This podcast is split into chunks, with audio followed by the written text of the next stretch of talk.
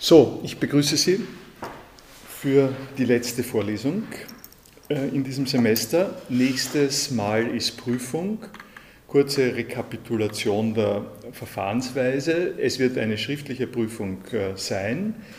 Wir haben eine Vorlesung mit Lektüre, deswegen eine zusätzliche Erfordernis, äh, Literatur zur Kenntnis zu nehmen. Das machen wir so, dass Sie entweder, wenn Sie bei der schriftlichen äh, Prüfung äh, antreten wollen, eine Ausarbeitung äh, aus dieser Literatur hier oder aber dem in der Gruppenbibliothek vorgegeben. Oh nein, denn jetzt. Sie sehen, wieso ist denn das? Aha, doch, ja. Also hier in der Gruppenbibliothek vorgegebenen Literatur zu äh, bringen Sie mit, äh, dann äh, gilt das quasi äh, in einem oder aber Sie schicken mir per Mail zusätzlich äh, nach der Prüfung eine schriftliche Ausarbeitung. Das wird dann zusammengenommen, bevor ich die Note eintrage. Oder aber, was mir besonders recht wäre, Sie nehmen diese schriftliche Ausarbeitung und stellen Sie hier zur Verfügung.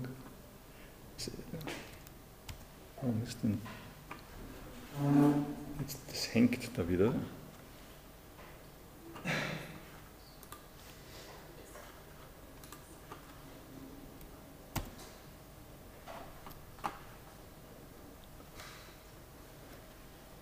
Hm.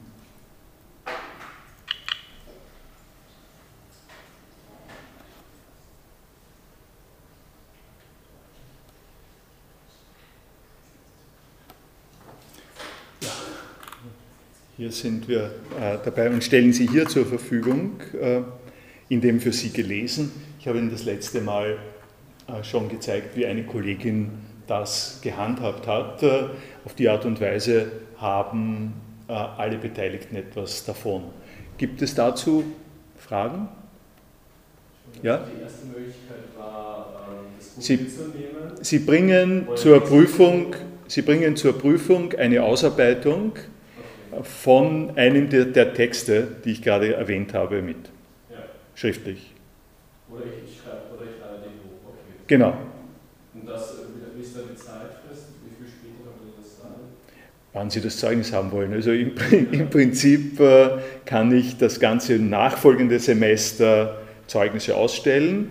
Das gilt auch für die Leute, die nicht bei der ähm, schriftlichen Prüfung nächste Woche antreten wollen.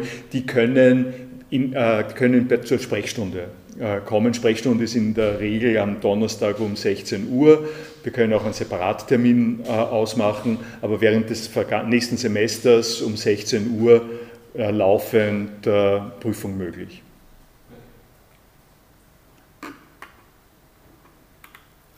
Gut, sind damit, ja?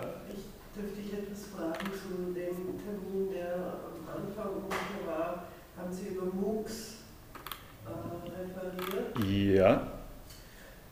Und äh, da wollte ich fragen, ob es eigentlich in der Praxis schon fertige Software gibt, um mit diesen MOOCs zu arbeiten. Wie funktioniert das in der Praxis? Ich habe, wenn Sie sich äh, äh die Vorlesung vom vergangenen Semester anschauen, habe ich, äh, das ist diese hier, warten Sie, gehen wir da äh, hin, äh, also als hätte ich es gewusst, was Sie mich hier fragen. Gibt es, äh, äh, gibt es hier, ähm, äh, hier gibt es drei Vorlesungen über MOOCs, äh, inklusive äh, die entsprechenden Unterlagen. Also kurz gesagt ist es so, es gibt, äh, es gibt zwei Arten von MOOCs typologisch. Das eine sind die sogenannten äh, C-MOOCs und das andere sind die X-MOOCs. Äh, äh, C-MOOCs ist das, wo MOOC herkommt, äh, und zwar äh, aus einer experimentellen, die Vielfalt des Internets mit berücksichtigenden ähm, Praxis, die einfach äh, die Absicht hat, auch möglichst viele Betätigung und Recherchefreude und gegenseitige Beratung der, der, Leute mit einzusetzen, Connection im Sinn von Internet ganz, ganz allgemein. Ähm, das hat so angefangen, dass jemand, der für 35 Leute in, ähm, in äh, Kanada einen Kurs begonnen hat und den so geöffnet hat und plötzlich draufgekommen ist, da sind 1000 äh, dabei gewesen, äh, die dabei dazu beigetragen haben. Und äh, das ist sozusagen auf der Ebene von selbst äh, beschriebener emanzipatorischer, explorativer, experimenteller Leistung. Das ist aber relativ bald ergänzt worden äh, und auch schon fast ersetzt worden durch die X-MOOCs. Und das heißt, äh, dass große Universitäten, äh, äh, die sich der MOOCs bedient haben und das, was jetzt so in der Presse groß ist, sind gigantische Unternehmungen mit 15.000 äh, inskribierten Studierenden äh, und das äh, ist ausgesprochen kostenintensiv und auch von, den, von der Software her äh, jeweils von der äh, Universität äh, sehr raffiniert organisiert. Ähm, dass diese X-MOOCs, die die großen Universitäten, also zum Beispiel Stanford oder Harvard oder Centre National de Recherche in Paris haben, das kostet das, das, kostet ziemlich viel, das zu entwickeln, dient aber auch einem großen äh, Werbezweck äh, und ist von daher für die, ähm, äh, sozusagen für die Selbstbedienung eher nicht so gut. Es gibt aber, also das wäre jetzt eine lange Geschichte, es gibt, es gibt einige Plattformen, die finden Sie dann dort, wo man, sich, wo man selber sowas anlegen kann auch. Ähm, ja, über, über das Netz äh, dafür was verlangen kann oder nicht verlangen kann äh, ähm, wenn Sie sich in diesen drei Vorlesungen ähm, äh, sozusagen umschauen, dann finden Sie was drüber.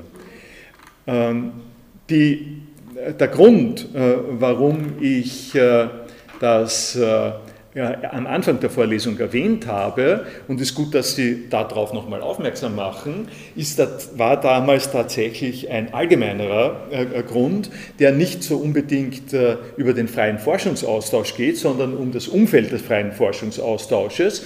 Der Forschungsaustausch besteht ja auch in der forschungsgeleiteten Lehre, besteht ja sozusagen auch darin, äh, dass Forschung mitgeteilt wird äh, in einer Lehrveranstaltung. Ja? Äh, kleine Nebenbemerkung, das, was ich in dieser Vorlesung mache, Äh, das, äh, äh, das mag keine sozusagen besonders tolle Geschichte sein, aber etwas ist es sicher, es ist, der, es ist die Mitteilung von gerade stattfindender Forschung.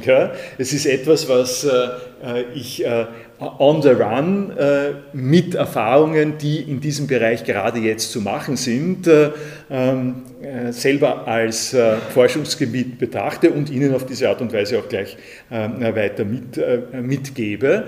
Und was ich jetzt hier am Ende tun möchte, ist in einem gewissen Sinn auch wieder zurückzugehen auf dieses Thema der Offenheit. Ich habe die letzten Male eben über Technik zum Beispiel geredet und werde ähm, mit dieser Technik auch noch kurz äh, kurz sozusagen abschließen, um, den, um das Moment des Open Archives äh, mit der zur Verfügungstellung von Forschungsliteratur für Sie noch einmal visuell zu machen, möchte aber dann einen äh, Schritt zurücktreten vor, von diesem Bereich und noch einmal auf die Deklarationen aus Budapest, Berlin zu sprechen kommen und Ihnen ein bisschen eine Großaufnahme von der äh, rechtlichen Situation der äh, Kommunikationsformen im Internet und dann im äh, Speziellen über Wissenschaft ähm, etwas vortragen, etwas mitteilen. Das, äh, worauf ich mich also beziehe vom, vom letzten Mal, ich habe schon mehrfach Sammelpunkt äh, genannt, ähm, äh, damit Sie es anschaulich haben, möchte ich Ihnen jetzt den letzten Schritt zeigen, ähm, der darin besteht, dass jemand eine wissenschaftliche Arbeit geschrieben hat und in ein so ein Archiv einlädt, hineinlädt. Sie brauchen dazu eine Benutzererkennung. und ich bin aber da gleichzeitig äh, praktischerweise sowohl derjenige, der das einreicht, als auch derjenige, der das Archiv verwaltet äh, und kann Ihnen sozusagen beide Schritte zeigen. Ich habe schon rein, ich habe das schon eingereicht äh, unter, ein, unter, meinem, unter einem anderen Namen sozusagen. Und was Sie hier sehen, ist die Verwaltungsoberfläche von dieser speziellen Software. Da gibt es einen Review und äh, dieser Review zeigt mir, welche Artikel im äh, Moment zu überprüfen sind. Das antwortet nochmal auf die Frage, was ist die Qualitätskontrolle in diesen wissenschaftlichen Repositories. Äh, das sehen Sie hier gerade. Derjenige, der das Repository ähm, verwaltet, kriegt die Einreichungen unter einem äh, bestimmten, das war jetzt falsch, äh, unter einem bestimmten äh, Menüpunkt, nämlich dem Review, äh, äh Revue-Punkt und hat hier die Möglichkeit, das anzuschauen, äh, das zu editieren oder auch das frei, äh, freizuschalten. Also schauen wir es mal an. Das ist die Art und Weise, wie es umgesetzt wird in den Darstellungen dann am Ende aber äh, das ist sozusagen ein Ergebnis. Äh, um es zu editieren, äh, schauen Sie hierher und hier sehen Sie dieselbe Maske, die jemand bekommt, wenn er den Artikel einreicht.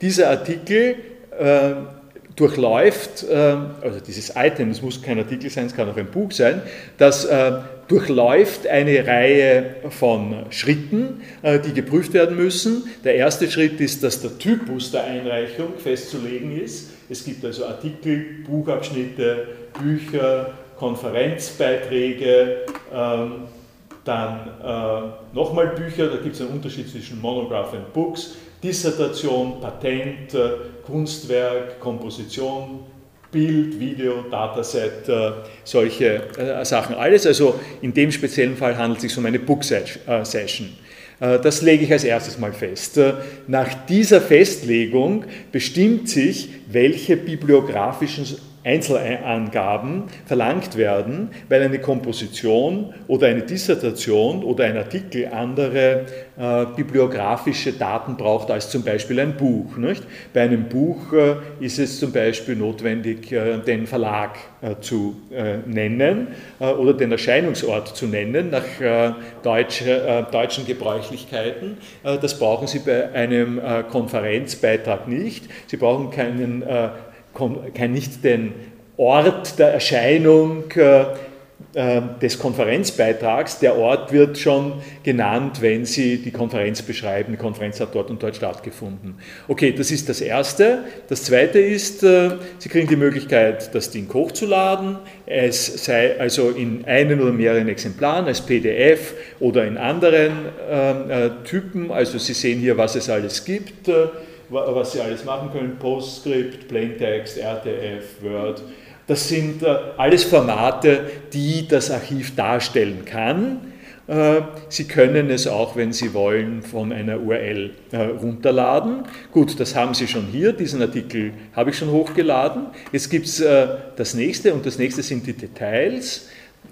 In diesen Details sehen Sie die Sachen, die wir das letzte Mal auch besprochen haben, nämlich die sachgerechte Aufschlüsselung der Metadaten für dieses jeweilige Item, die dafür notwendig sind, dass das geordnet äh, äh, registriert und weitervermittelt wird. Nicht? Erinnern Sie sich an das letzte Mal, die Idee dieser Open Archive Initiative ist zu sagen, jedes Item wird durch ein Set von Metadaten, das waren diese XML-Sachen in der Umsetzung, äh, wenn Sie sich erinnern, eindeutig charakterisiert äh, äh, äh, das ist quasi ein Identifikationspaket, das zusammen mit dem PDF äh, gespeichert wird und Ihnen überall dort, wenn äh, das rausgeholt wird aus dem Archiv, sagt, das ist, das ein, das ist zum Beispiel nicht ein, ein PDF, eine PDF-Datei mit dem Namen, wie heißt die? Ähm, steht es da gar nicht da, das heißt irgendwie, ähm,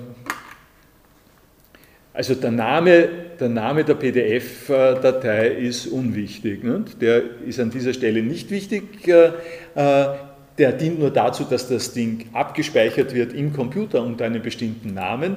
Hier ist das, was Sie haben wollen, der Titel des Beitrags, der Abstract, die Autorin.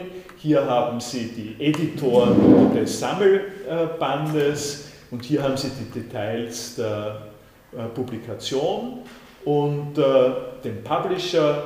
Sie können dann das, das Jahr und Sie können dann hier noch eine ganze Reihe von zusätzlichen Informationen hineinstellen. Das akzeptieren wir jetzt einmal. Dann gibt es aber das nächste, ähm, nicht nur die Details für dieses Item, sondern auch die ähm, Einteilung aus dem Archiv genommen, in welche äh, philosophischen Bereiche, Disziplinen äh, der Beitrag gehört. Hier können Sie aussuchen.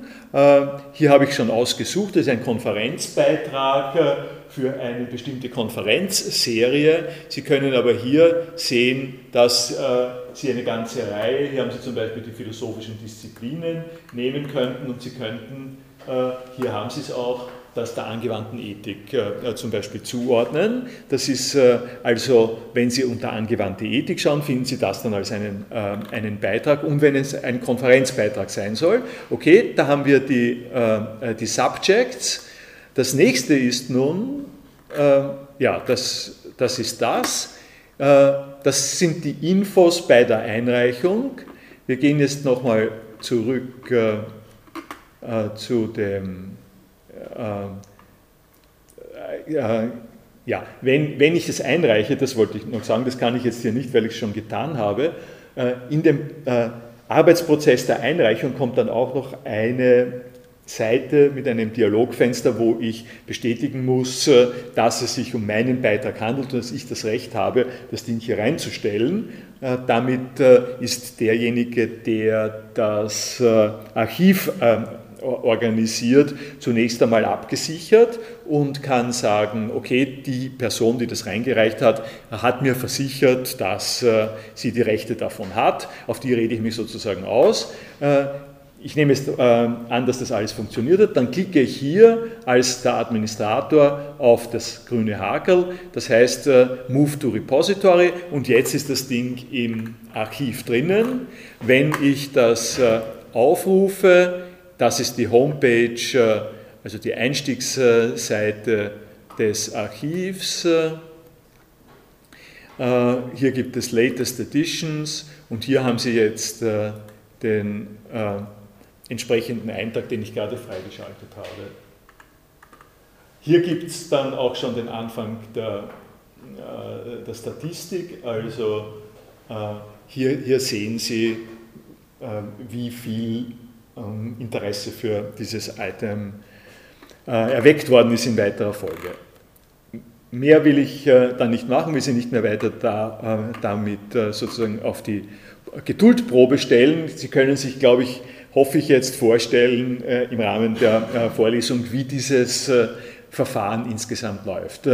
Damit ich Ihre Aufmerksamkeit ein bisschen durch anderes erwecke, nicht nur durch langweilige akademische Hinweise, äh, gehe ich jetzt auf die ganz andere äh, Seite äh, und habe Ihnen eine Seite hier hingespielt, die heißt AVX Home SE, offenbar in Schweden, und die ähm, handelt auch mit offener Philosophie.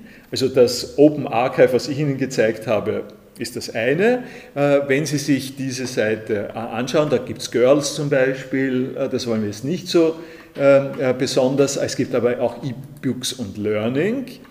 Und unter den E-Books und Learning sehen Sie hier eine ganze Reihe von wichtigen Rubriken. Unter anderem sehen Sie Science aus einem Grund, den ich nicht ganz durchschaue, ist in der Science die Physik, die Chemie, die Astronomie, die Kryptographie und die Philosophie. Äh, die ist bei äh, äh, Science dabei und ähm, hier gibt es ein, hier Angebot, äh, und zwar ein riesiges Angebot, sage ich Ihnen. Äh, Kant, Ethik, äh, Einführung in die Logik, Introduction to Aesthetics, Philosophy of Physics, Space-Time, ähm, Enlightenment, Contested, das ist jetzt hier Cassin, ähm, Aesthetics nochmal, äh, Seite, Seite für Seite äh, für Seite. Und äh, dieses Angebot läuft so, dass Sie täglich kommen fünf bis zehn Bücher dazu und wenn Sie Interesse daran haben, dann machen Sie einen Download an Nitroflare und dann kommen Sie zu sowas. Also, äh, ich, hab, ich bin an dieser Stelle in meinem Laptop äh, sozusagen eher schon vorsichtig. Das nächste, was passiert, wenn Sie das ungeschützt zu Hause äh, machen, ist, äh, äh, dass Ihr äh, Laut Lautsprecher aktiv wird und Ihnen eine ganze Reihe von Stories erzählt von dem, was Sie kaufen sollen. Und es kommt noch ein zusätzliches Flash mit dem Bild, Bildschirm dazu.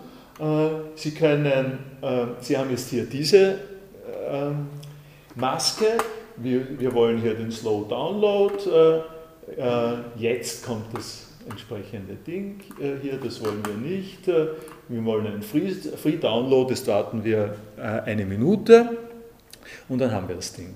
Ähm, Sie schauen so, Sie schauen so skeptisch, wir haben es. Es, äh, es kann kein Zweifel darüber sein. Ja? Und es kostet nichts, äh, außer ein bisschen Zeit, eine, eine Minute. Und äh, das eine, was, es, was auch noch dazu zu sagen ist, wenn Sie das nächste Mal das unter Slow Download äh, runterladen wollen, dann müssen Sie, glaube ich, zwei Stunden warten oder so etwas ähnliches, weil das nächste können Sie erst in zwei Stunden äh, äh, runterladen. Äh, aber das hier ist äh, äh, das File, das Sie runterladen werden. Da sehen Sie schon einen gewissen Unterschied. Das schaut nicht wirklich nach bibliografisch korrekter Darstellung aus. Das ist einfach der Titel des Files, den Sie, den Sie da beziehen. Aber die Bibliografie-Darstellung hat, so, jetzt müssen Sie dir noch den Text angeben. Das Capture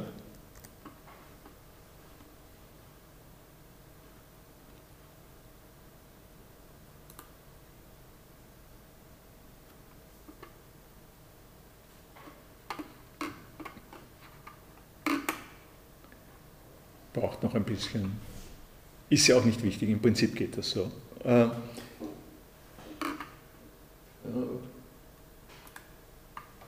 will es nicht recht, da muss ich Ihnen doch zeigen. Das packt mich der Ehrgeiz.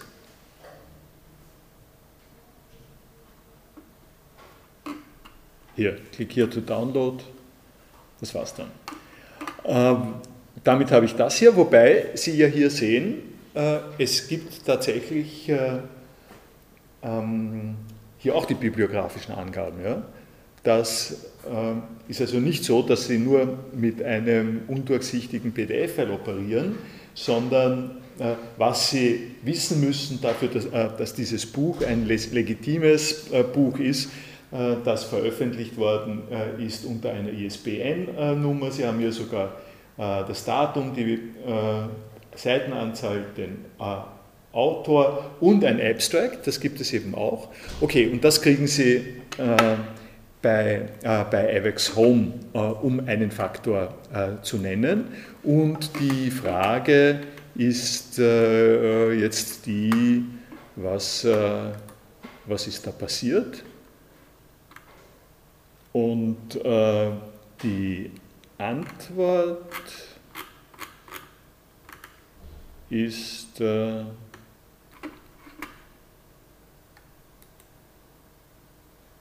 dieses hier. Äh, wissen Sie, was passiert ist? Sind jemand von Ihnen? Ähm, dann ähm, kontextualisiere ich äh, das mal nochmal in die Terminologie der Deklarationen ähm, erinnern sich, ich habe das auch ein, zweimal schon äh, nochmal äh, zitiert, der der Anfangsakkord dieser Deklarationen besteht darin zu sagen, es gibt ein glückliches Zusammentreffen von zwei Faktoren. Der eine Faktor ist die alte Tradition und der andere Faktor ist die neue Technologie.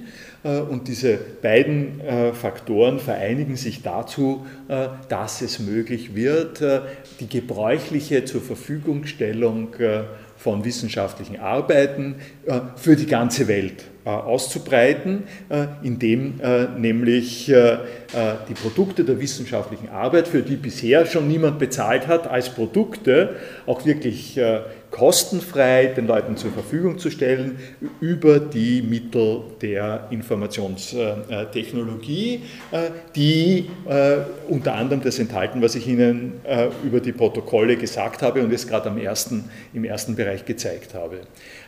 Diese Konzeption der Offenheit, äh, die damit operiert, dass das Internet äh, ein wirklich äh, eine gute Idee ist, die unglaubliche Perspektiven eröffnet, ist zu ergänzen durch eine weitere Beobachtung und diese Beobachtung ist das, was ich Ihnen hier jetzt vorstellen möchte. Ich weiß nicht, ob Sie Mega Upload verfolgt haben, die Story von Mega Upload.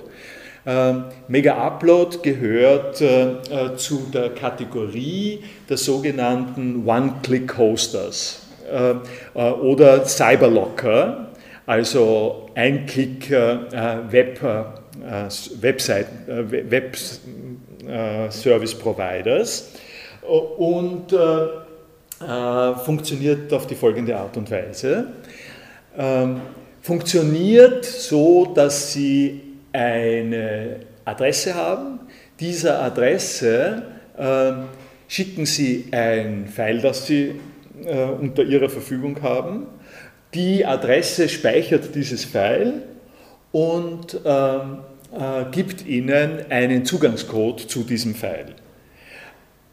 Das ist dann gespeichert auf einer äh, sozusagen externen Adresse eine Idee, die wir ja, da wir zunehmend äh, in Cloud denken, äh, nicht so absurd finden und die jetzt die Möglichkeit äh, eröffnet, sich das wieder runterzuladen. Also Sie könnten das in einer Weise, was ja bei iTunes funktioniert, was bei Amazon funktioniert, was bei Dropbox funktioniert, Sie können sich in der Cloud ein, so ein eigenes Archiv einrichten, das kriegen Sie noch, kriegen Sie noch 4 Gigabyte gratis Speicherplatz, äh, ähm, wenn Sie das dort reinmachen und können damit äh, eine größere Sicherheit haben, weil das wird wahrscheinlich weniger schnell zusammenbrechen wie Ihr Computer zu Hause oder Sie haben zu wenig Platz oder aber Sie haben äh, ähm, woanders einen äh, auch Computer, wo Sie die ganzen Daten auch haben wollen und wo Sie zugreifen wollen und da können Sie nicht auf den Hauscomputer zugreifen, sondern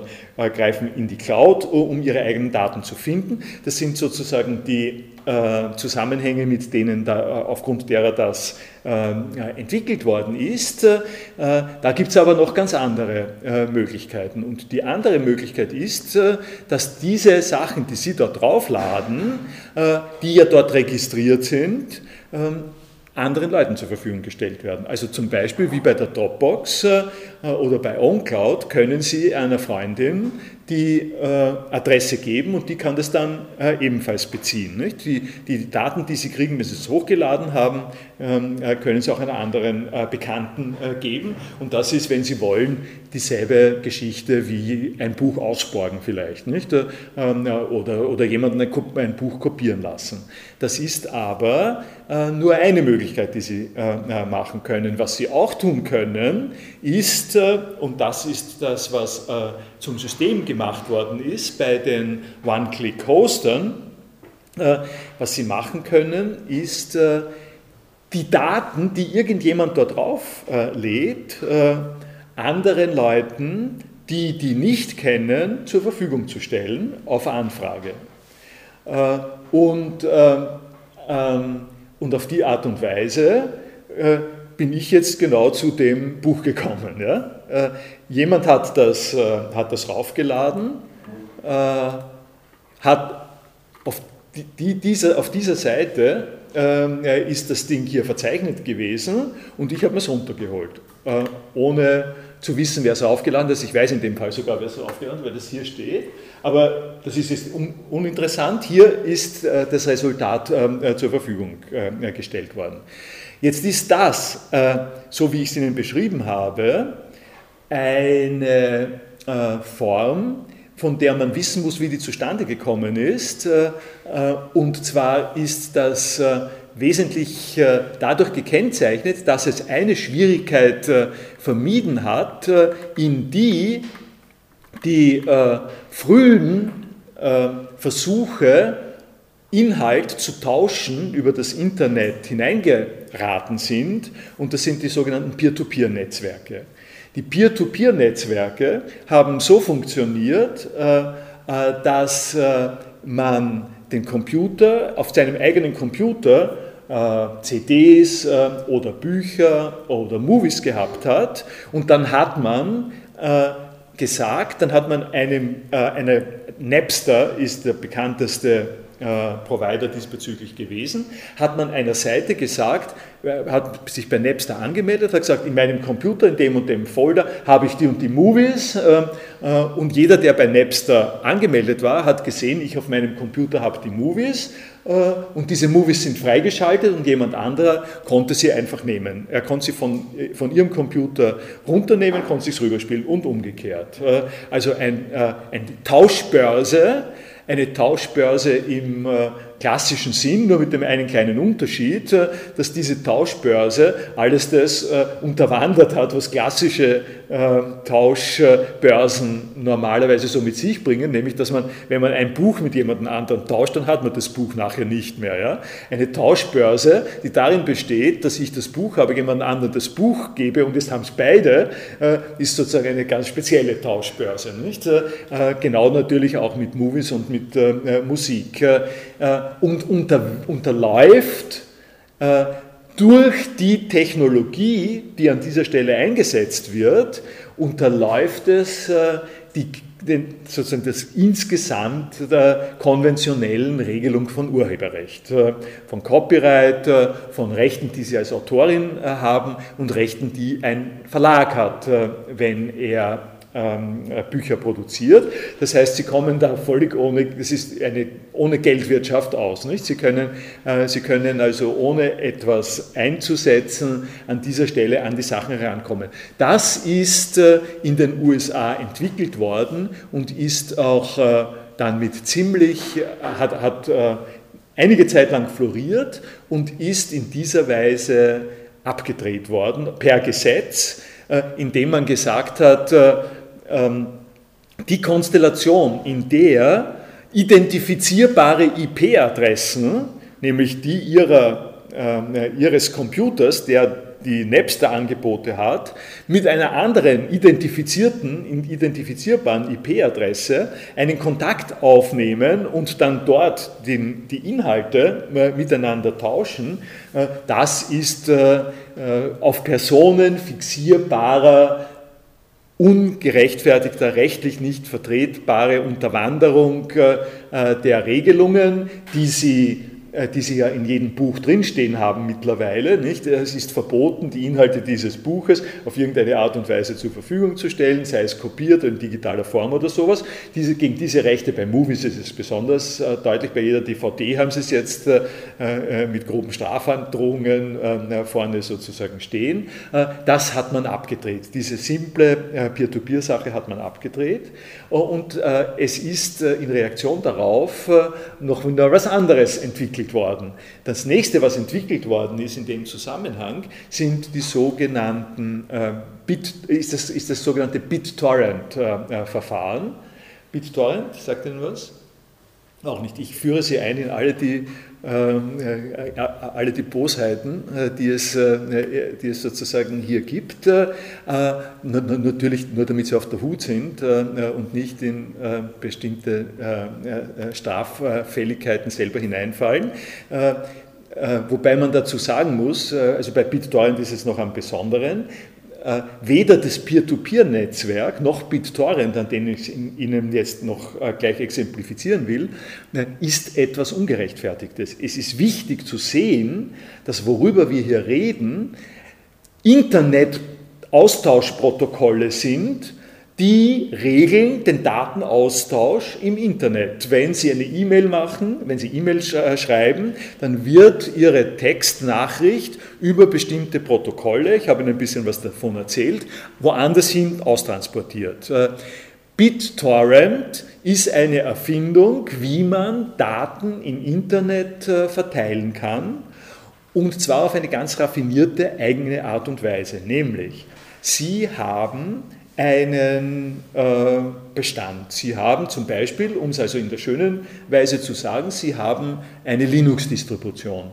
Linux-Distributionen wie zum Beispiel OpenSUSE äh, oder Ubuntu äh, sind äh, verfügbar auf äh, CDs, äh, die bis zu 4 Gigabyte groß sind. Das sind also schon gehörig viele Daten.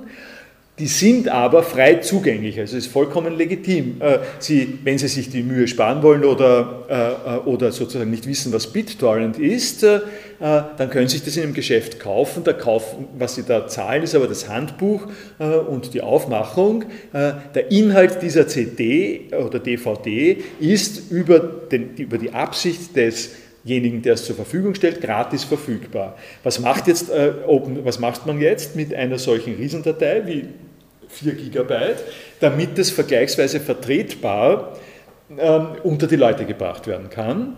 Äh, die Idee von BitTorrent ist die, äh, zu sagen, es gibt eine Ansprechstelle.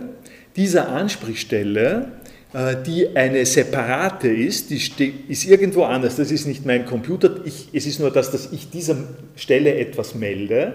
Dieser Stelle melde ich, dass bei mir diese 4 Gigabyte vorhanden sind.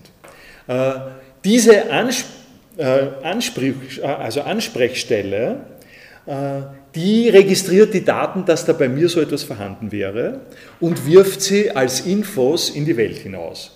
Es gibt es, sagen wir, 20 Leute anfangs, die sagen, ja sehr gut, die neueste Version von OpenSUSE ist vorhanden, die merken das, die kriegen das von dieser Ansprechstelle und äh, kriegen von dieser Ansprechstelle äh, die Information, ja, wenn Sie das haben wollt, äh, äh ich verbinde euch äh, äh, zu diesem Ursprungsort, wo das Ganze, wo die Message hergekommen ist.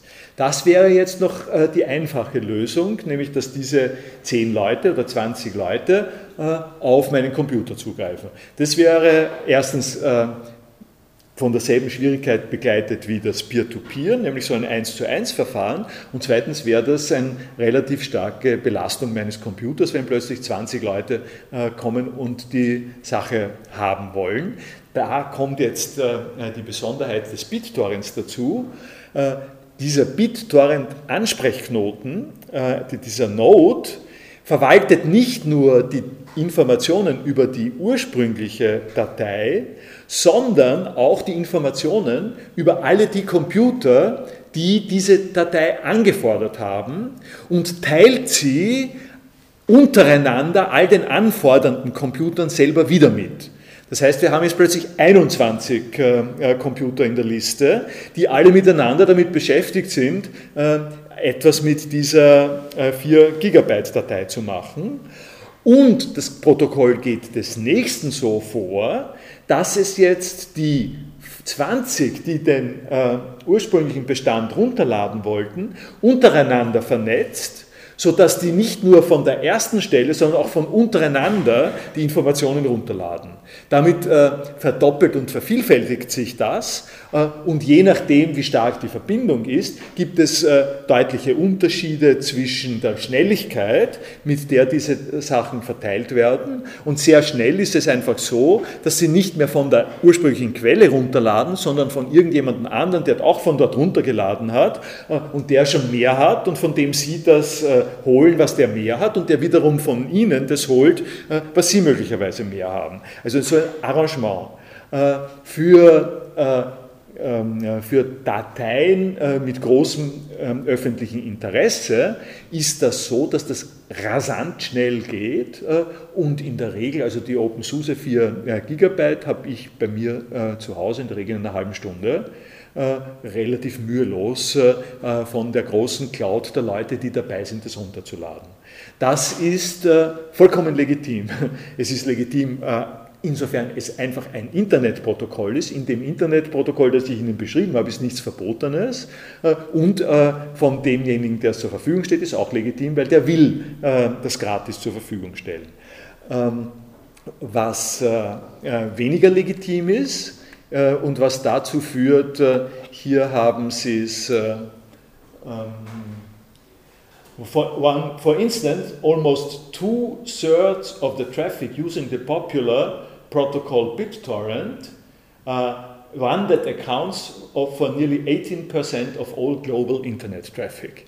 Das heißt, das ist ein bisschen, der Artikel ist veraltet, der ist ähm, er ist ein paar Jahre alt schon, aber vor ein paar Jahren waren es 18 Prozent des gesamten Internet-Datenverkehrs äh, ist über das BitTorrent gelaufen.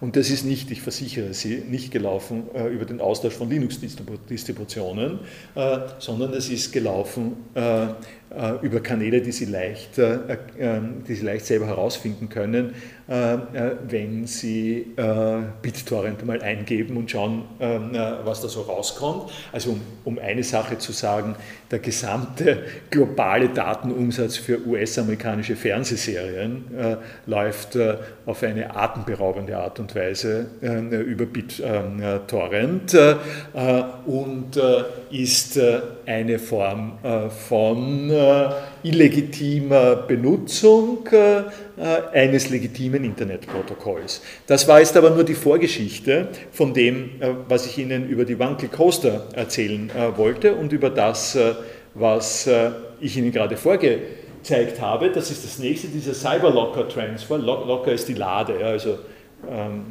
ähm, Cyber, ja, Cyberlade, was ist, äh, was ist die gute Übersetzung dafür? Äh, hm? Schließfach. Schließbox, ja, Schließ, äh, Schließfach, ne? ja, Cyber-Schließfach, ja, oder sowas. Ne? Äh, 7% äh, of all global Internet traffic äh, ist äh, über diese One-Click-Hosters äh, gelaufen und da habe ich Ihnen was verschwiegen in meiner Beschreibung und Sie konnten es auch so einfach nicht sehen in dem, was ich Ihnen gezeigt habe. Das Geschäftsmodell dieser One-Click-Hosters ist nämlich das folgende, dass Sie einerseits die Uploads haben, die Uploads befinden sich auf einem Speicher. RapidShare ist einer der äh, bekanntesten, aber es gibt, äh, es gibt eine große Anzahl. Äh, Up, Mega Upload nicht, das, äh, das haben sie, wie Sie, äh, wie sie hier sehen, äh, zugesperrt. die liegen in diesem Speicher und zunächst einmal sind die dort verborgen. Die kann der Rest des Internets nicht einsehen und damit haben sie eine Form von Sicherheit gegen illegitime äh, Geschichten, weil wenn Sie, wenn Sie wissen wollen, was habe ich darunter geladen, äh, wenn, Sie, wenn Sie wissen sollen von Aaron Guter, äh, gesetzt den Fall, äh, Sie wollen unbedingt dieses Buch von Aaron, äh, Aaron Guter äh, haben, das könnte man eigentlich richtig schauen, ob das geht, dann, dann würden Sie zunächst einmal nicht wissen, dass das dort ist. Schauen wir mal, was mit Aaron Guter da passiert.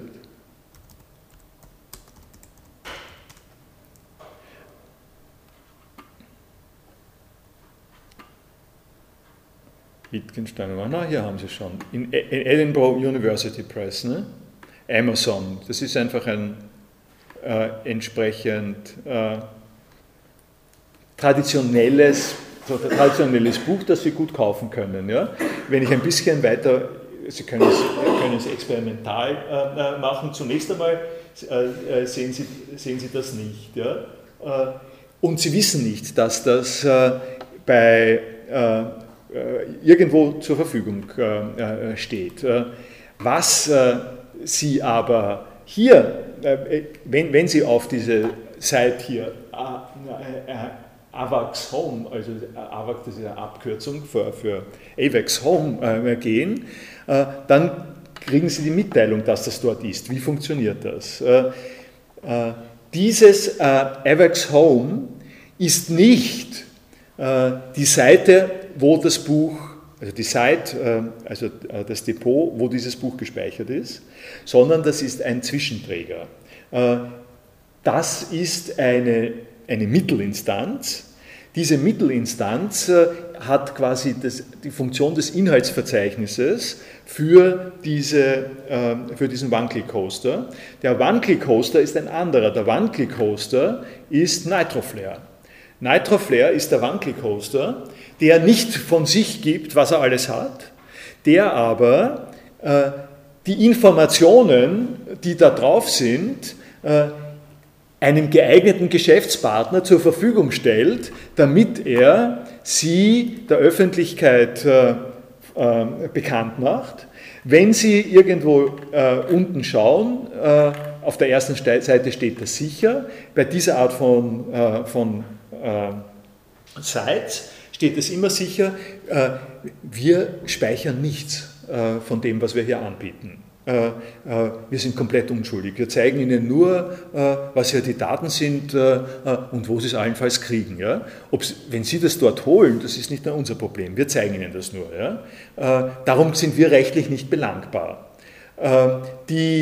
und wenn jemand kommt und sich beschwert, dann haben die meisten von denen, die da funktionieren, äh, die äh, Politik sofort zu sagen, äh, ja, es, es tut uns leid, wir wussten nicht, dass das hier unter Copyright ist, dass wir das nicht machen können, wir tun es gleich wieder weg. Das, das ist das, was hier passiert in, an dieser Seite. Gleichzeitig leisten die aber den wesentlichen Beitrag dafür, dass das überhaupt veröffentlicht wird und sind darum sozusagen unter einer Decke mit den Leuten, die die Sachen wirklich speichern. Die Leute, die die Sachen wirklich speichern, geben es der Mittelinstanz, damit sie sagt, dort haben wir es.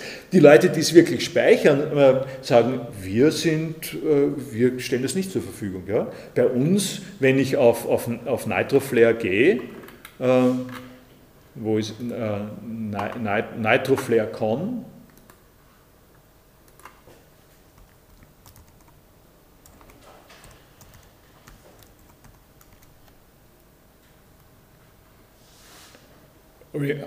Das dient ihnen nur, dient ihnen nur dazu, das Ding hochzuladen. Ja? Ähm, äh, da, da, haben sie keine Suchfunktion. Ja? Es ist nicht so, dass sie das suchen können. Die sagen, okay, wir sind nur jemand, der nimmt die Daten. Ja? Und gleichzeitig vermitteln sie es äh, dem, äh, äh dem AVEX Home. Die machen es, zur, machen es zur Verfügung. Und was sie jetzt hier finden, äh, diese Geschichte ist äh, der Unterschied zwischen dem Slow Download und dem Fast Download. Der Fast Download gibt Ihnen die Möglichkeit äh, gegen ein bisschen Geld, das ist gibt es alle möglichen Konditionen für einen Tag, für eine Woche, für einen Monat, für ein Jahr. Im Monat kostet es in der Regel 10 bis 15 Dollar oder sowas. Können Sie komplett schnell alles, was die dort haben, runterräumen. Und auf die Art und Weise verdienen ähm, äh, die Leute das Geld. Und das ist aber etwas, was, äh, äh, was sozusagen von den Kontrollinstanzen, also von irgendeiner von einer juridischen Strafverfolgung und so nicht mehr einsichtig ist. Weil das sind das sind sozusagen Daten, die jetzt nur dem äh, Nitroflare als Geschäftsgeheimnis sozusagen zur Verfügung äh, stehen äh, und die abgewickelt werden über eine verschlüsselte Verbindung zwischen ihrem Internet und dem, was dort ist. Ne?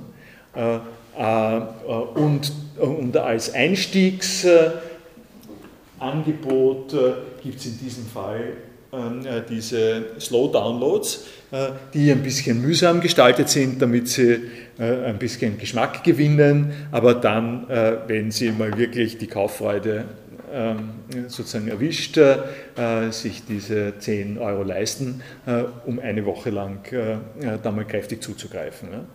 Warum, warum sage ich Ihnen das alles?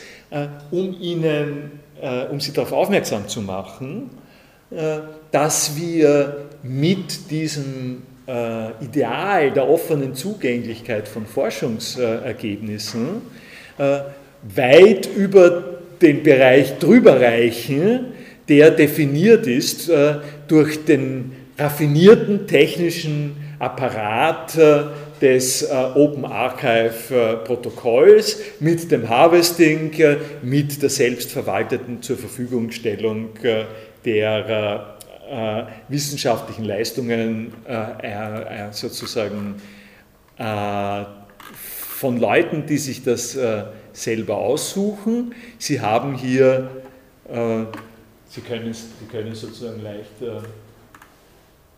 da zur Verfügung stellen. Äh, sie, sie, sie, es, äh, es, gibt, äh, es gibt wirklich, also aus dem englischen Bereich sehr überwiegend, ein wenig aus dem französischen, ein wenig aus dem italienischen, ein wenig aus dem französischen Bereich gibt es diese Sachen jenseits des ganzen Themenfeldes von äh, Legitimität. Und die, und die Aufgabe und die Besonderheit, um jetzt äh, dazu äh, zurückzukommen, was ich in diesem letzten Punkt ansprechen wollte, äh, ist, jetzt, ist jetzt sozusagen die, was sich im Internet an solchen Möglichkeiten einfach etabliert hat in einem lange Zeit gesetzlich komplett unterbelichteten Raum, der noch immer gesetzlich nicht wirklich in den Griff zu kriegen ist, das in Beziehung zu setzen zu den Eigentumsvorstellungen und Verhältnissen einer klassischen äh, äh, akademischen äh, Situation. Äh, das ist die Situation, in der wir äh, quasi stehen, wenn wir uns mit diesem freien Forschungsaustausch auseinandersetzen. Der, und diese Situation ist quasi eine, eine riesige Schere zwischen mehr oder weniger der freien Willkür und einer Freiheit im verantwortungsvollen Bereich, äh, die dann das einschließt, äh, dass die einzelnen Personen sich in jedem Schritt der Abwicklungen versichern, dass sie das auch dürfen, was äh, sie tun. Also so viel wollte ich mal zum allgemeinen Thema diesbezüglich sagen. Wollen Sie da was bemerken dazu?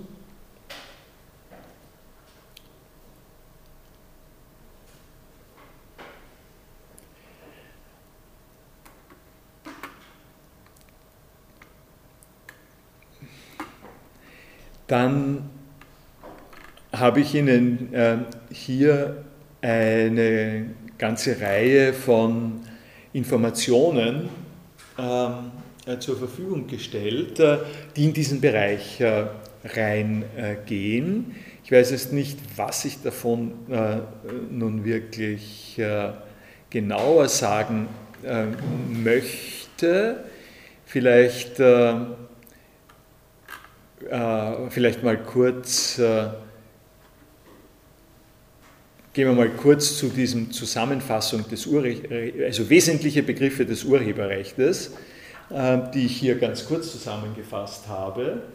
Ähm, was Sie auf jeden Fall gehört haben sollten, wenn Sie diese Vorlesung besucht haben. Also erste Themenstellung überhaupt. Was ist ein Urheberrechtsgesetz? Was schützt das Urheberrechtsgesetz? Das schützt äh, jede Person, die etwas äh, äh, geschaffen hat, ein Werk der Literaturwissenschaft oder Kunst und sichert ihm Urheber, Persönlichkeitsrechte und, Verwertungsrechte. Was das heißt, habe ich hier äh, vielleicht am, äh, am Beispiel dieses zweiten Kapitels aus äh, dem Buch Rechtliche Rahmenbedingungen von Open Access Publikationen hier zur Verfügung gestellt, damit Sie den Flair der juridischen Terminologie auch ein wenig kennenlernen. Habe lese ich Ihnen das vielleicht äh, ein, äh, ein bisschen vor, in welcher Dimension wir uns äh, hier bewegen. Das deutsche Gesetz über Urheberrecht regelt den Schutz bestimmter Geistesschöpfungen, die Werke genannt werden. Das Gesetz schützt Urheber solcher Werke, wenn es sich um persönliche geistige Schöpfungen der Literaturwissenschaft oder Kunst handelt, wobei diese Werkgattungen nur beispielhaft zu verstehen sind. Das Schutzsubjekt ist der Urheber eines Werkes, das Schutzobjekt das Werk selbst. Äh, zu beachten ist, dass das deutsche Urheberrecht äh, äh, nur im Staatsgebiet der Bundesrepublik Deutschland Anwendung findet. Kleine Nebenbemerkung, äh, ich glaube, irgendwann habe ich es schon mal angewendet, was es hier äh, sofort als ein Problem gibt, der alten äh, Gebräuchlichkeiten und der neuen Technologie ist, äh, äh dass dieses Urheberrecht, äh, das deutsche Urheberrecht, äh, wenn es nur im Staatsgebiet der Bundesrepublik Anwendung findet, vor der großen Frage steht, okay, und welches Staatsgebiet hat das Internet? Äh, wenn ich also zum Beispiel ein in Deutschland publiziertes Werk über die genannten One-Click-Hoster beziehe. Und ich bin in Österreich äh, oder noch besser, ich bin in, ähm, was sage ich jetzt als, äh, als nicht äh, ähm, als nicht diskriminierend, äh, sagen wir, ich bin in Libyen, das ist schwer genug, da leide ich sowieso alles Mögliche. Und dann bin ich in Libyen und denke mir, also in Libyen muss ich sowieso um mein Leben kämpfen, kann ich mir zumindest dieses Buch besorgen. Dann dann ist in der Logik, nämlich kann es mir besorgen übers Internet, dann ist in, der, in dieser Logik klar, in Libyen gibt es im Moment äh, kein Gesetz, äh, das äh, die Urheberrechtsfrage klärt. Äh, das heißt, äh, äh, in Libyen haben sie, kein, haben sie auch rein rechtlich kein Problem mit dem deutschen Urheberrecht, dass sie aber ähm, dass sie aber sozusagen hier vorgesetzt kriegen als als das Recht, äh, nachdem ein deutsches Buchprodukt behandelt äh, werden sollte. Also unter dem Strich, was ein bisschen kompliziert ich jetzt äh, sagen wollte, ist, dass in dem Moment, in dem das Internet die nationalen Schranken auf diese Art und Weise eigentlich alle einreißt, eine solche nationale Gesetzgebung wie die deutsche Urheberrechtsgesetzgebung ausgesprochen prekär wird, äh, weil sie nicht gilt für alle die Länder, äh, die am Internet äh, einen Zugriff auf deutsche Produkte haben, aber nicht im deutschen Staatsgebiet liegen.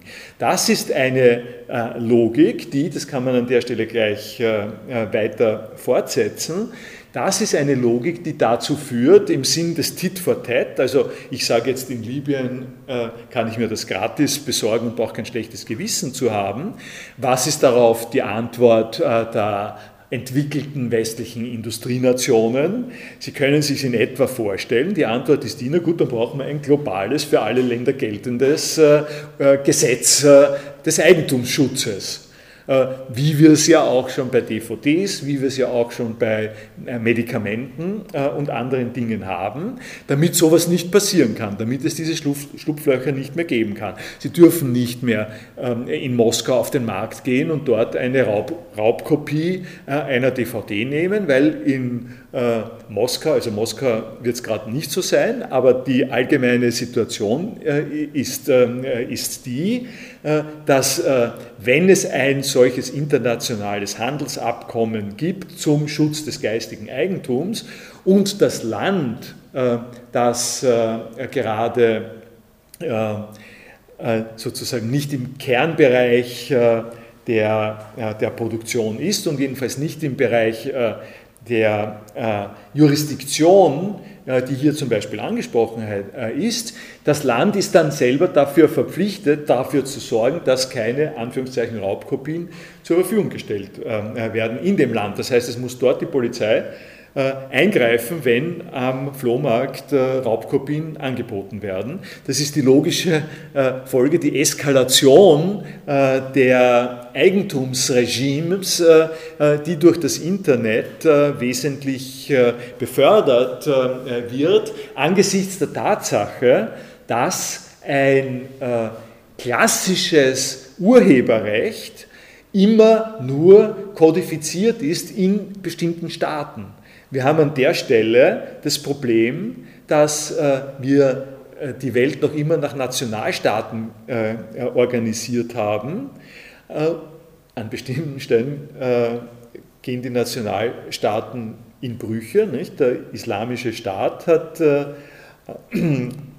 hat unter anderem die äh, Signalwirkung, dass er sich nicht schert um die, um die Nationalstaaten, nicht, sondern das Staatengefüge anders organisiert. Aber unsere nationalstaatlich organisierte UNO ist äh, so, dass noch immer in diesen Staaten die Gesetze gemacht werden und das Geltungsgebiet der Gesetze sind auch ähm, äh, die Staaten und das ist in einem gewissen Sinn äh, in den Zeiten äh, des Internets nicht mehr so besonders effektiv und überzeugend. Sie können einen wunderschönen Eindruck davon gewinnen, wenn Sie mal auf iTunes gehen, äh, das ich Ihnen vor drei Stunden oder sowas gezeigt habe, und sich da die rechtliche Situation an, ansehen.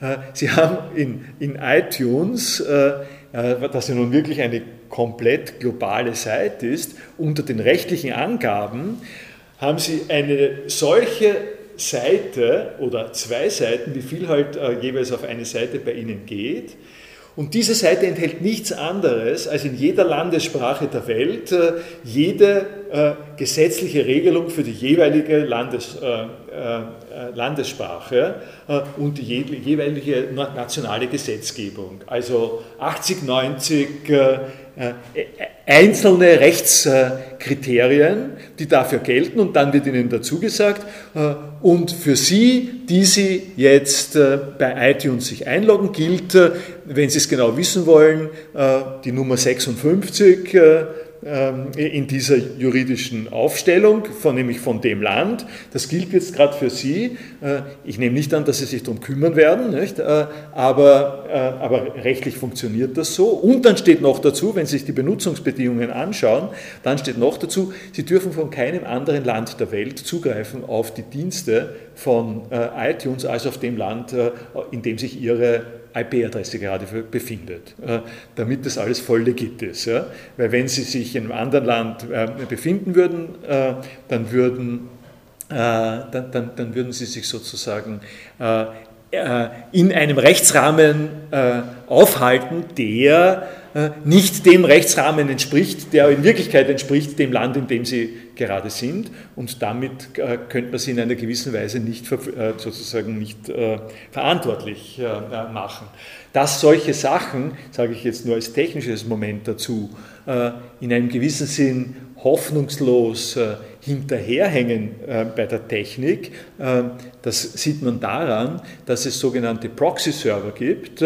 Proxy-Server sind Server, die in einem anderen Land beheimatet sind und über die ihr äh, Verkehr mit dem Internet abgewickelt wird. Äh, das sind Sachen, äh, die zum Einsatz kommen in also im Mittleren Osten, in China, ähm, in Ländern, in denen, im Iran, in denen die Zentralregierung äh, Internetkommunikation blockt, also zum Beispiel Facebook oder Twitter blockt äh, und Sie ein bisschen technische Expertise haben, wählen Sie einen Proxy-Server, der Ihnen über den Proxy-Server, das ist einfach eine Umleitung, äh, über die, sozusagen an dem vorbei, was die offizielle Datenleitung ist und Sie kriegen die ganzen Informationen. Und die Proxy-Servers können Sie schlicht und einfach nicht übersehen, die können Sie staatlich nicht zudrehen. Also die äh, Form äh, von, äh, von Austausch, die das Internet an der Stelle möglich macht, ist um einiges avancierter als das, was die Rechtssysteme hier beginnen sich vorzustellen. Dann gibt es, also das ist mal das Deutsche, das ist das Stichwort deutsches Urheberrecht. Dann als nächstes das sind alles Kategorien, mit denen Sie sich beschäftigen, äh, wenn Sie ein bisschen intellektuelles Eigentum und auch Ihre eigenen Rechte äh, studieren. Äh, eine nächste wesentliche Geschichte ist, was ist ein Werk? Was ist ein Werk? in der also in sauberen Art und Weise müssen wir das, müssen wir das sozusagen auch definieren, weil nämlich ein Werk das ist, was geschützt wird, was Sie besitzen können, wofür Sie ein Recht haben. Und da zeige ich Ihnen vielleicht ein Beispiel hierfür. Das ist ein Ausschnitt aus, äh, aus dem Lern, einem Lernmodul, das wir äh, gerade, das, das ich am Anfang schon mal genannt äh, habe, äh, über Open Culture, äh, wo das ganz schön äh, zum Ausdruck kommt. Im Grunde unterliegt fast alles einem Recht so kommt bei literarischen, wissenschaftlichen Texten, musikalischen äh, Kompositionen und so das Urheberrecht zum Tragen. Das Urheberrecht fordert eine Schöpfungshöhe. Diesen, diesen Ausdruck wollte ich Ihnen sozusagen nahebringen, eine Schöpfungshöhe.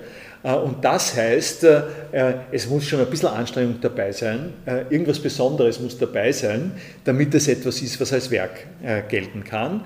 Die Beispiele, die hier genannt äh, werden, ist das heißt, ich gehe in ein Haus. Äh, also ich gehe in ein Haus hat nicht die richtige Schöpfungshöhe. Ja? Das können Sie nicht, äh, patent, nicht patentieren, copyrighten oder sonst was. Ja? Mit dem Satz, ich gehe in ein Haus, äh, kann jeder äh, etwas machen, der braucht keine Erlaubnis. Das sind äh, Dinge, die sind, die sind sozusagen allgemein, sind allgemein notwendig, allgemein zur, stehen die zur Verfügung.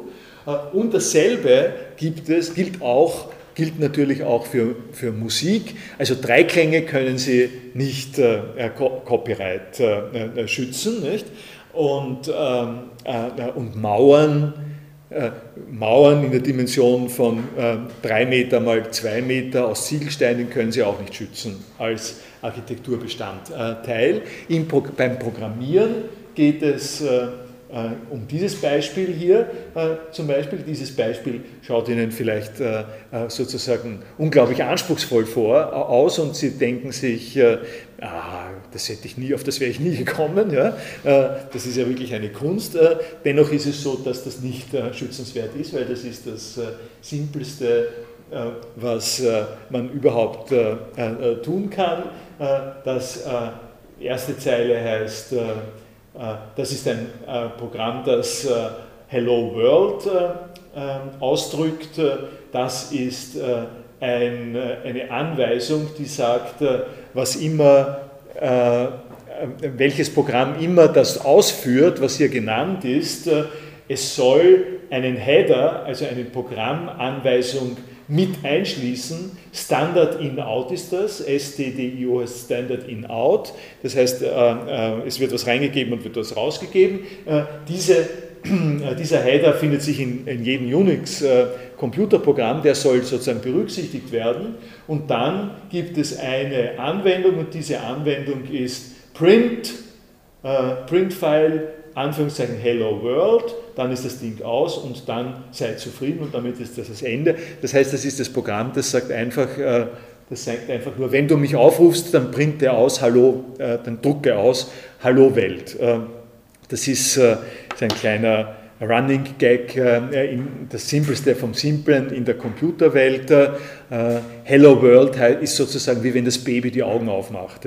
Also ein, ein Programm, äh, das sich das erste Mal meldet und sagt, hier bin ich. Hallo, hier bin ich. Schau, man, die waren so sentimental, die frühen Programmierer oder haben sich so viel Spaß gemacht, dass, dass sozusagen das, was normalerweise gemacht wird, das Programm meldet sich an, hier bin ich, hallo, hier bin ich. Äh, das gilt auch nicht äh, als, äh, als besondere Schöpfungshöhe.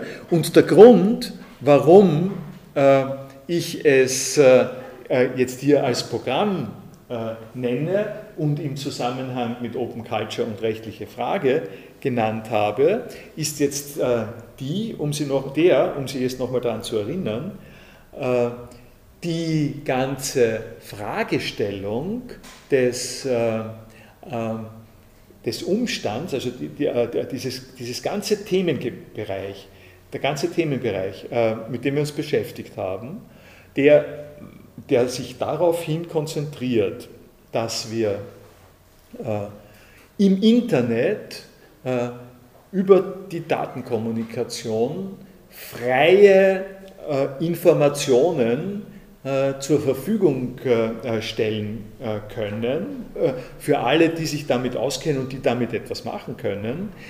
Das ist das erste Mal entstanden, bevor noch alle diese wissenschaftlichen Produkte mit ins Spiel gekommen sind, von denen ich rede.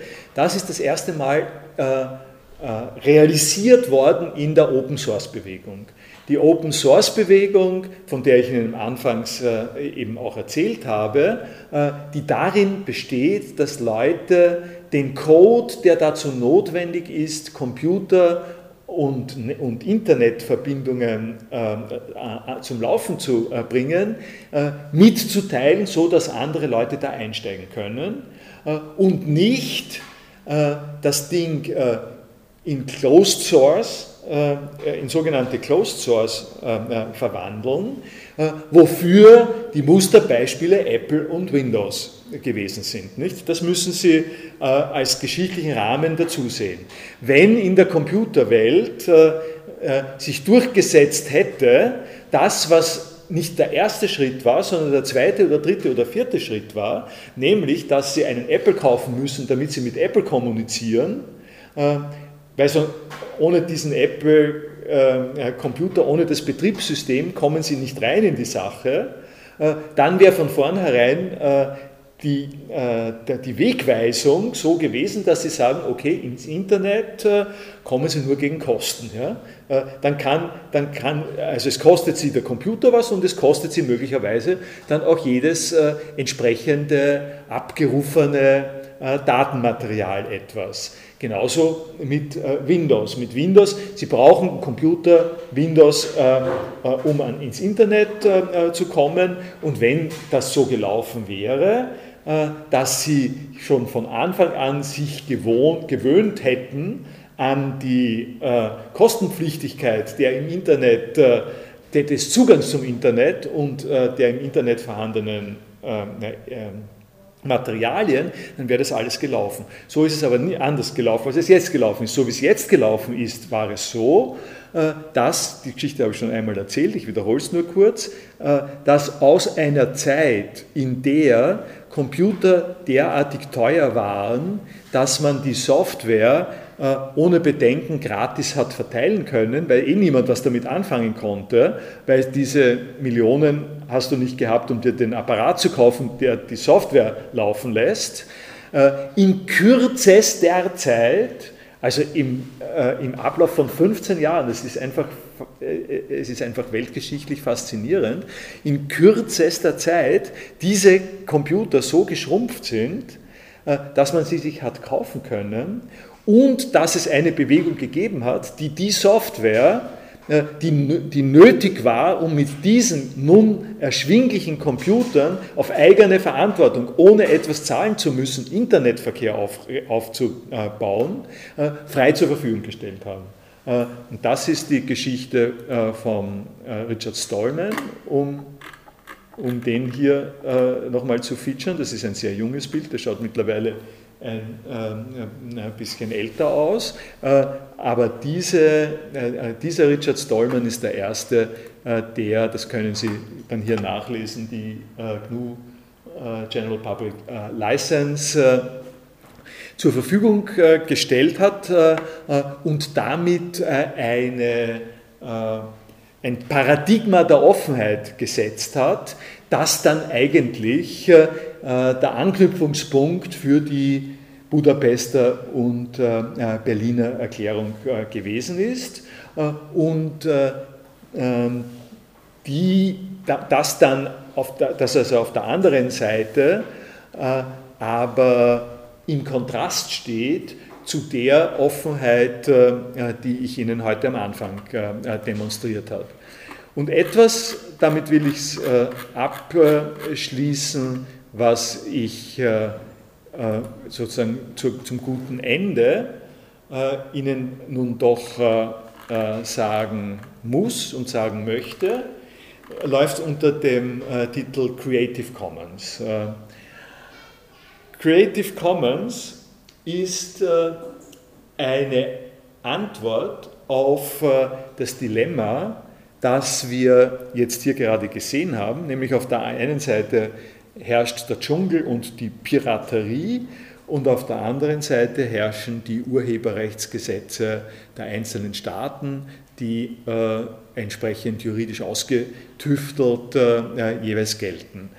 Äh, und dazwischen ist die Aufgabe, sich zu orientieren, was mache ich mit äh, Werken, die aus, von mir stammen. Und solche Werke, die von mir stammen, können durchaus Seminararbeiten sein, es können kleine Movies sein, es können Fotos sein.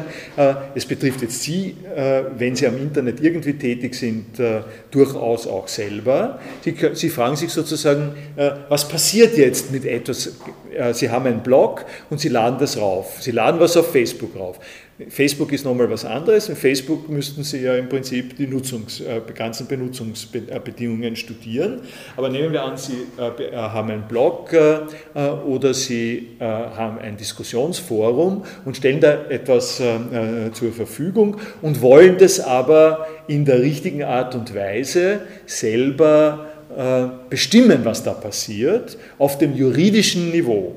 Und die Creative Commons Licenses, also die Lizenzen, die Creative Commons Lizenzen, sind ein Versuch, diese Frage der internationalen Reichweite des Internets und die damit verbundene internationale Gültigkeit äh, von bestimmten äh, äh, sozusagen Urheberrechtsansprüchen zu kodifizieren und für sie möglich zu machen.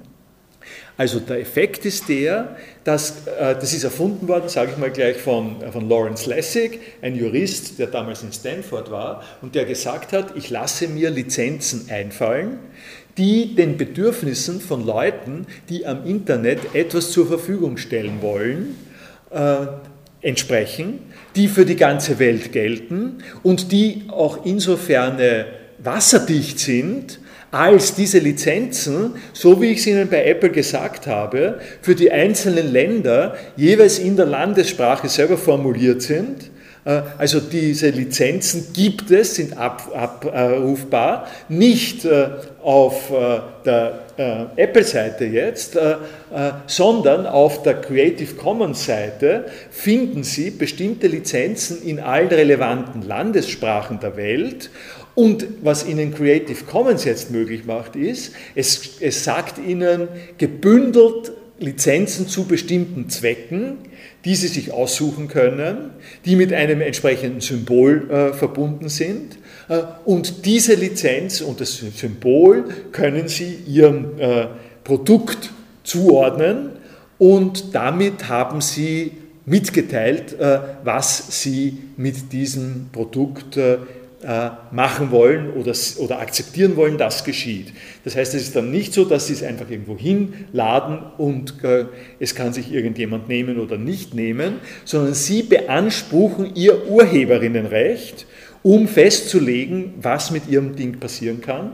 Schauen wir es uns einmal kurz an, äh, äh wie diese Sachen äh, wie diese Sachen sozusagen ausschauen, was es davon dabei gibt. Es gibt äh, äh, das, das, können Sie, wenn Sie ein bisschen im Internet äh, äh, sich herumsehen, finden Sie das immer wieder und damit sollen Sie was anfangen können, wenn Sie diese Vorlesung gehört haben. Die simpelste Lizenz ist die Creative Commons BY, das ist das, Creative Commons BY, mit dem Logo der einzelnen Person hier.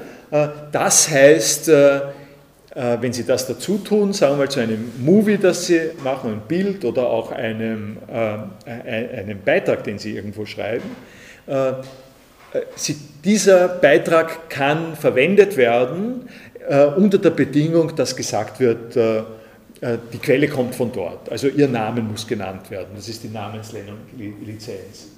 das Zweite, was äh, sie machen können. Und hier haben sie dann äh, die genaue juridische Umsetzung. Ja? Äh, was sie äh, in juristischer Sprache eigentlich festlegen, wenn sie eine solche Lizenz wählen. Zweite Lizenz, Namensnennung und Weitergabe unter gleichen Bedingungen. by SA, same applies heißt das, da haben Sie dieses Reflexionszeichen und das heißt, äh, äh, wenn Sie damit etwas anfangen, dann müssen Sie erstens sagen, woher es kommt und zweitens müssen Sie es äh, äh, müssen Sie es zur Verfügung stellen unter denselben Bedingungen. Nämlich Sie können was damit machen, aber Sie müssen das, was Sie gemacht haben, ebenfalls zur Verfügung stellen unter derselben Bedingung. Das heißt, jeder, der äh, der sich dessen bedienen will, was Sie da gemacht haben, muss Ihren Namen nennen und muss es äh, äh, unter denselben Bedingungen weitergeben. Das ist nebenbei die Copyleft-Lizenz. Das ist die Lizenz, die der Richard Stallman erfunden hat für seine Open-Source-Software, die die Besonderheit hat, dass sie garantiert, dass das nicht irgendwo ähm, äh, in einen äh, geschlossenen Bereich reingeht. Nicht? Weil was immer Sie mit dem, was da zur Verfügung gestellt wird, machen, muss selber frei zur Verfügung äh, gestellt werden. Das ist die Copyleft-Lizenz. Dann gibt es aber noch andere Variationen. Hier haben Sie eine ähm, Lizenz, das ist bei ND. ND steht für Non-Derivative. No, not, no derivatives, Entschuldigung, no derivatives, das heißt äh, keine Bearbeitung, das heißt, äh, Sie können es äh, verwenden, wenn Sie sagen, von woher es kommt und wenn Sie nichts daran ändern. Ähm, es gibt ähm, es, gibt sozusagen Diskussionen darüber, was Sie zum Beispiel mit Ihren wissenschaftlichen Arbeiten machen. Sie können die eine Fraktion sagt, sie können das ruhig unter Copyleft machen, indem Leute sie nennen müssen und dann macht er mit dem etwas. Auf der anderen Seite wollen sie nicht unbedingt, ähm, dass äh, ihr Name zwar genannt wird, aber dann etwas daraus gemacht wird, was sie überhaupt nicht wollen ja? Äh, und was nicht mit dem zusammenpasst, äh, was sie gemacht haben. Also dann nimmt jemand ihr, ihren Artikel, der für irgendwas argumentiert und macht daraus, schließt daran was anderes an, nämlich das Gegenteil und sagt, das ist Derivative von dem, was sie machen und nennt dann aber sie als, als die Quelle. Ja? Das wollen sie, darum, das ist einer der Gründe, warum man sagt, no, no derivatives wäre für solche wissenschaftlichen Arbeiten, von denen, von denen Sie wollen, dass sie ungeändert äh, weiter verbreitet werden. Die können aber weiter verbreitet werden. Äh, die äh, nächste Sache ist non-commercial, das heißt, äh, äh, Sie dürfen mit Namensnennung mixen, verbessern, aufbauen, allerdings kein Geld dafür äh, verlangen. Ähm, und hier haben Sie noch zwei weitere uh, non-commercial same uh, applies, uh, erlaubt es anderen, ihr Werk zu verbreiten, remixen, verbessern und darauf aufzubauen, allerdings nur nicht kommerziell, das ist non-commercial, solange sie als Urheber des Originals genannt werden. Und hier äh, ist es, äh, sie, äh, sie dürfen sozusagen nichts, dürfen es nicht kommerziell verwenden und sie müssen es auf dieselbe Art und Weise weiter äh, weitergeben. Das, äh, das sind die wichtigsten äh, Creative Commons Lizenzen. Damit bin ich so in etwa am Ende. Haben Sie noch Fragen? Zeit haben wir noch ein bisschen. Ganz kurz ja? Lizenzen. Wie geht das, dass es unter den gleichen Bedingungen weitergegeben wird, aber auch kommerziell?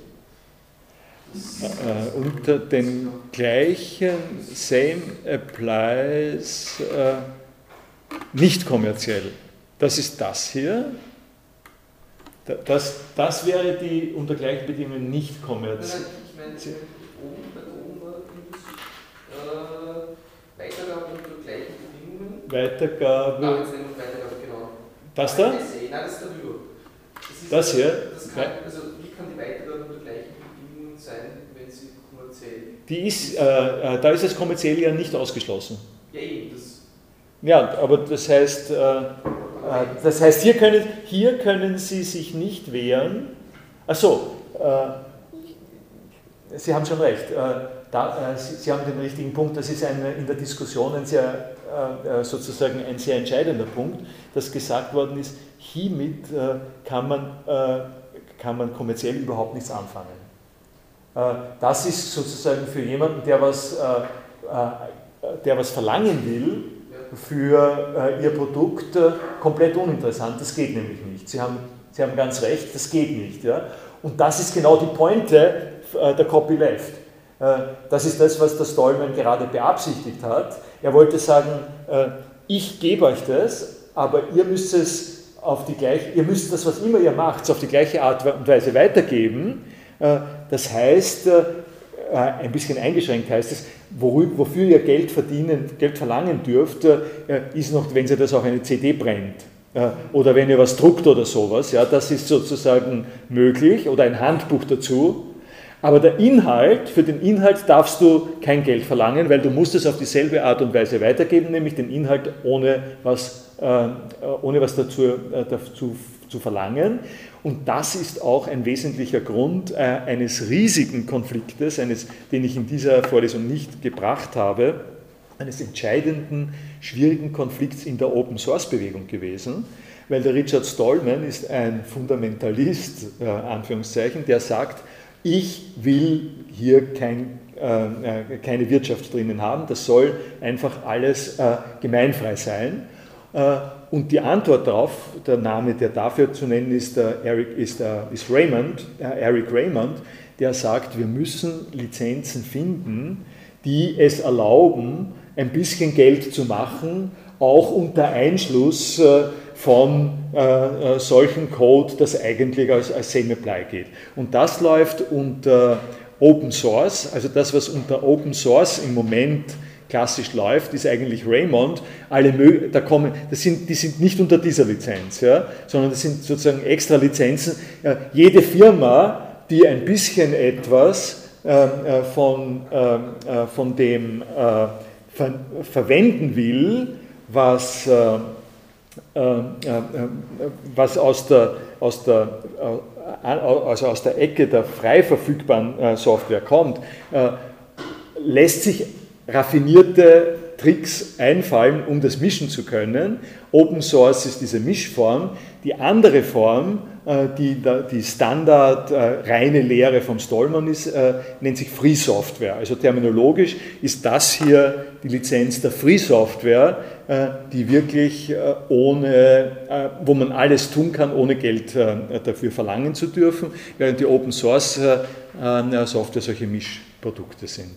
Und, äh, und um also zum Beispiel zu sagen, um an der einen Stelle, wenn man bei Betriebssystemen äh, kommt, es gibt Betriebssysteme, da sind die Leute ausgesprochen heikel äh, und sagen, du kriegst jetzt äh, äh, du kriegst dieses Betriebssystem und in diesem Betriebssystem ist garantiert nur freie Software, ist garantiert nur solche Software drinnen.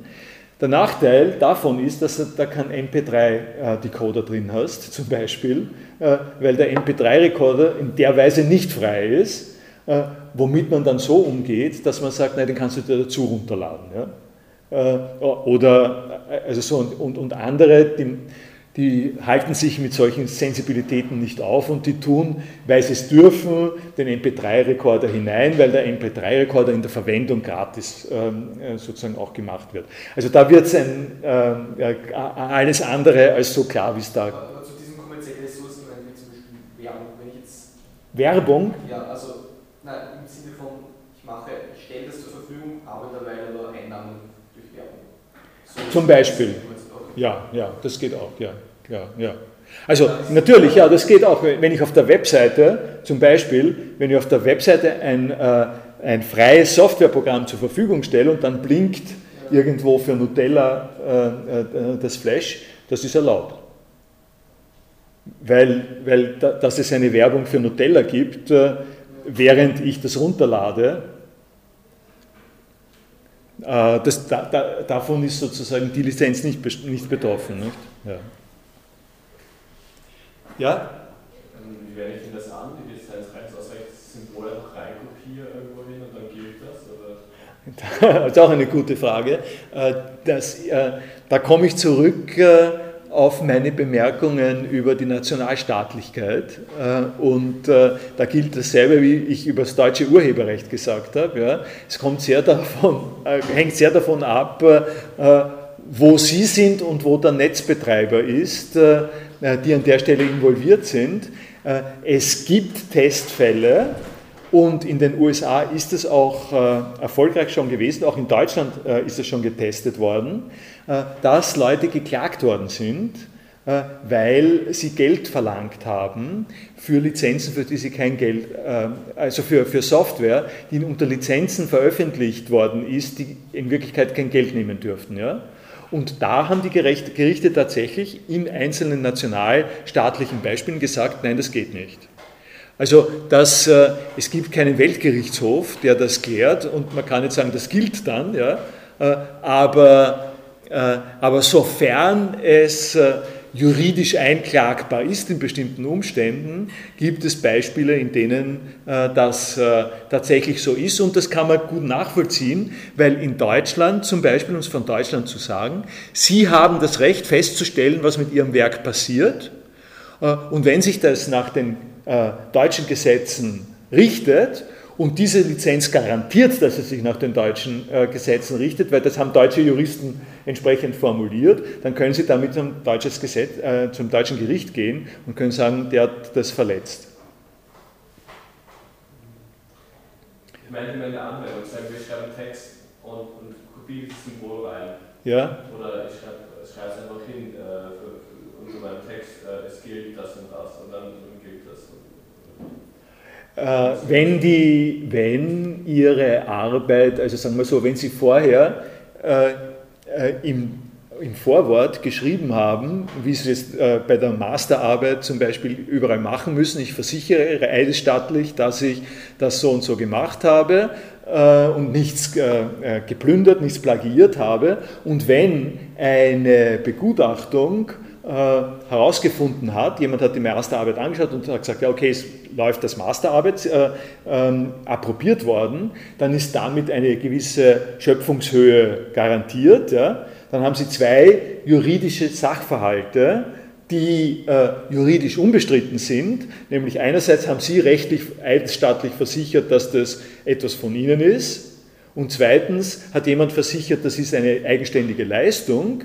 und dann haben Sie, mit jeder, dann haben Sie jederzeit die, äh, das Recht, äh, diese Lizenz dafür anzuwenden. Ja? Wenn Sie die Augen schließen und 15 Seiten tippen und dann äh, das Logo da drauf machen, dann sind diese Bedingungen nicht erfüllt. Ne? Also die einfache Applikation äh, des Icons bringt es nicht, sondern Sie müssen in der richtigen juridischen äh, Konstellation sein diesbezüglich.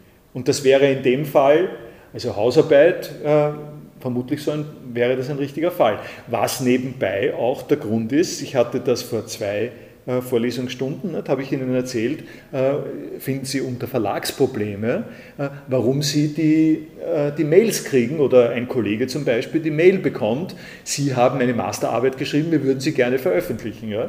Der hat die Berechtigung, äh, diese Lizenz, also das gilt als Werk äh, und äh, und er hat das Recht, über dieses Werk zu verfügen und in dem Fall übergibt er halt das Recht, das Verwertungsrecht heißt das, an den entsprechenden Verlag. Klärt, ist das? Wollten Sie das wissen oder habe ich es falsch verstanden? Gut.